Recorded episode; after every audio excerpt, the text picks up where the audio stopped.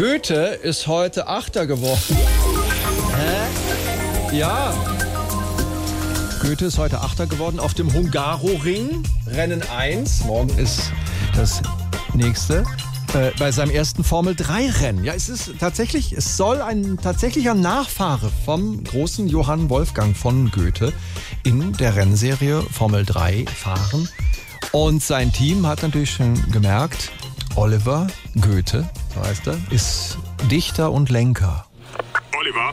Ja, vom Reifen befreit sind Strom und Bäche durch des Frühstarts holden belebenden Blick auf der Pole grünet Hoffnungsglück. Der alte Gegner in seiner Schwäche zog sich ins Mittelfeld zurück. Oliver?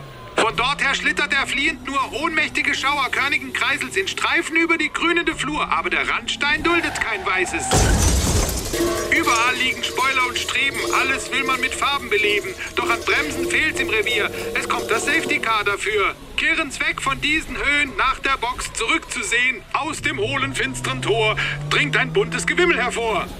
Oliver, denn nach Hydraulik und Motorversagen kommt immer auch der Abschleppwagen.